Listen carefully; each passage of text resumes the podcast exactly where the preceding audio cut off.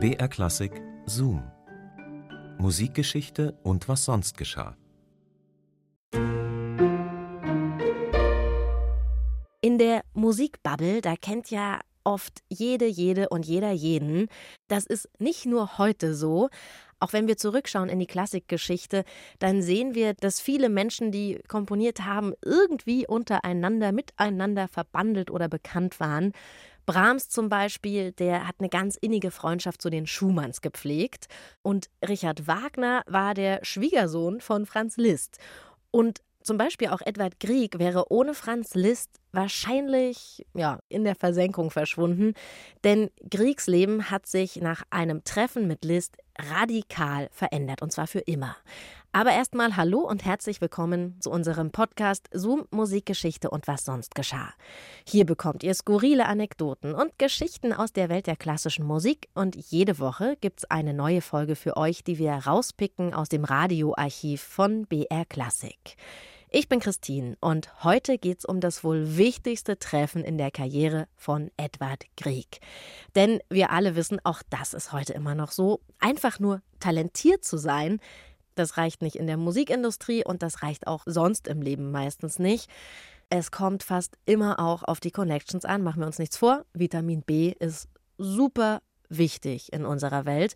Und für den jungen Grieg war damals eben Franz Liszt so eine ganz wichtige Bekanntschaft, Figur, jemand, der ihm Türen geöffnet hat, der ihm, ja, den roten Teppich ausgerollt hat oder anders gesagt, ein Sprungbrett in die Welt der Musik. Wie das Treffen zwischen Edward Grieg und Franz Liszt genau abgelaufen ist, das hört ihr jetzt. Als Johannes Brahms bei Franz Liszt zu Besuch ist und Liszt seinem Gast eigene Werke vorspielt, soll Brahms, ermüdet von Liszts Kompositionen, eingeschlafen sein. Vielleicht hat er das Schlafen aber nur zur Schau gestellt. Brahms war schließlich ein Gegenspieler von Liszt. Dennoch ist selbst Brahms nicht umhingekommen, den Pianisten Franz Liszt anzuerkennen und befand für sich und seine Kollegen auf diesem Gebiet wir können ja auch Klavier spielen, aber wir haben alle nur ein paar Finger von seinen Händen.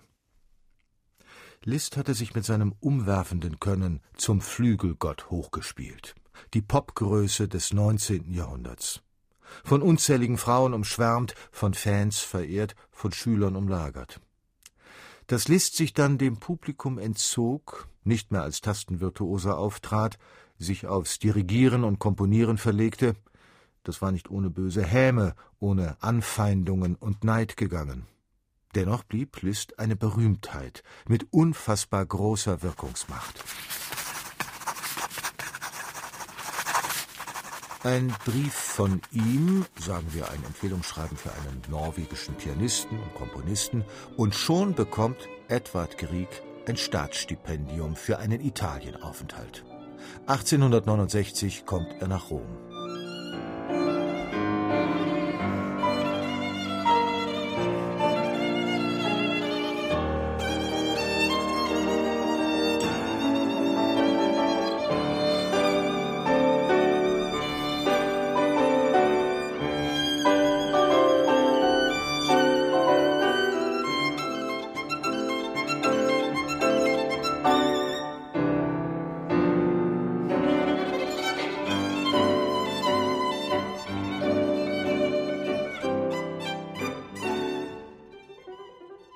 Sobald Grieg seinem Unterstützer in Rom aufwartet, lugt der voller Neugier auf die mitgebrachten Noten.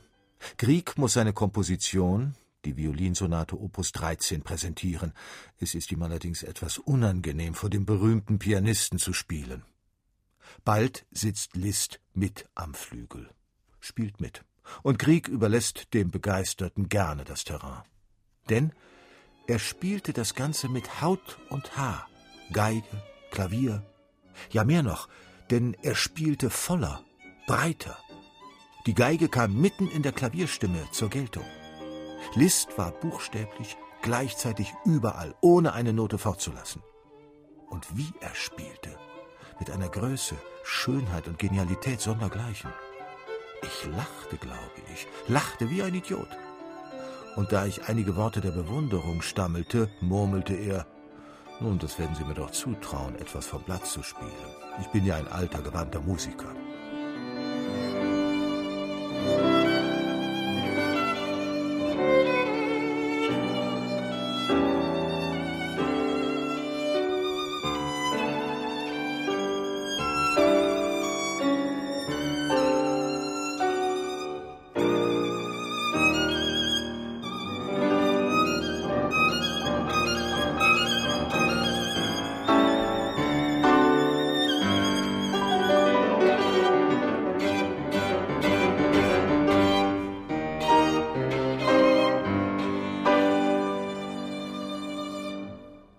Nun war der Norweger ja selber Pianist.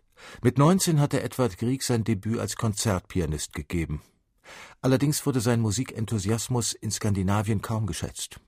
Grieg, der schon zu Schulzeiten wegen seines Interesses an der Musik von den Lehrern klein gemacht worden war, musste als junger Mann richtiggehend überzeugt werden, mit dem Komponieren zu beginnen.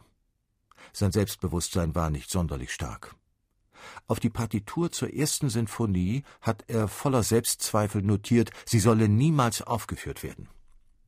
Und jetzt, in Rom, sitzt die zentrale Figur der europäischen Musikszene vor ihm, hat ihn nach Italien gebracht und spielt gar seine Musik mit wahrer, tiefer Begeisterung. Von diesem unbändigen Musizieren ist Grieg tief berührt. An einen Freund schreibt er Ja, ich kann jetzt kein anderes Klavierspiel mehr hören. Liszt hätte die Bewunderung Kriegs eitel oder herablassend für sich verbuchen können. Doch Liszt ist ein lebenskluger Mann. Er hat andere Musiker und Komponisten unablässig und uneigennützig gefördert. Auch seinem norwegischen Kollegen gibt er Anerkennung und Wertschätzung und verwandelt ihn dadurch. Bei der zweiten Begegnung nämlich hat Grieg sein Klavierkonzert A-Moll dabei. Liszt spielt es ist besonders angetan von den nationalen Prägungen, die Grieg so immens wichtig sind. Von List gewürdigt zu werden, zum Komponieren ermuntert zu werden, das ist für Grieg eine Art Weihe. Er weiß, Lists Lob wird eine wunderbare Kraft haben, mich in bösen Tagen aufrecht zu erhalten. Das hat offensichtlich funktioniert. Für Edward Grieg sind der Aufenthalt in Italien und die Begegnung mit dem berühmten Kollegen die entscheidenden Wendepunkte auf seinem Karriereweg. Das hat später auch Kriegsehefrau Lina bestätigt, die dem Förderer gleich das ganze Lebensglück verdanken wollte. Ja, und so ähnlich wie Edward Grieg mit Franz Liszt ging es auch einem jungen Pianisten namens Lukas Dernat. Der hat den ersten Preis beim ARD Musikwettbewerb im Fach Klavier gewonnen im Jahr 2022 und für den war Igor Levit so eine ja, karriereentscheidende, türöffnende Person. Das war ein Zoom von Elgin Heuerding. Zoom, Musikgeschichte und was sonst geschah gibt's immer samstags neu in der ARD Audiothek und natürlich überall, wo es Podcasts gibt. Und wenn ihr diesen Podcast abonniert, dann seid ihr immer auf dem neuesten Stand. Und nächste Woche geht es dann um das Leben des weltoffenen Komponisten Rodion Schedrin. Mit dabei auch ziemlich coole Klavierimprovisationen. Ich habe Erinnerungen, ich war im Saal und Chikare war auf dem Bühne und hat gesagt, äh, Rodion Schedrin, mein Kollege, hier in dem Publikum und bitte kommen zu mir auf dem Bühne und wir spielen und improvisieren zusammen. Und ich war ziemlich mutig. ich komme auf den Bühne. Das glaube ich war interessant für beide, für Chick und für mich auch. Das war Intuition zwischen zwei Musikern und zwei Piano. Keine Planung, gar nichts. Wenn ihr wollt, hören wir uns nächstes Mal wieder. Bis dahin macht's gut. Eure Christine.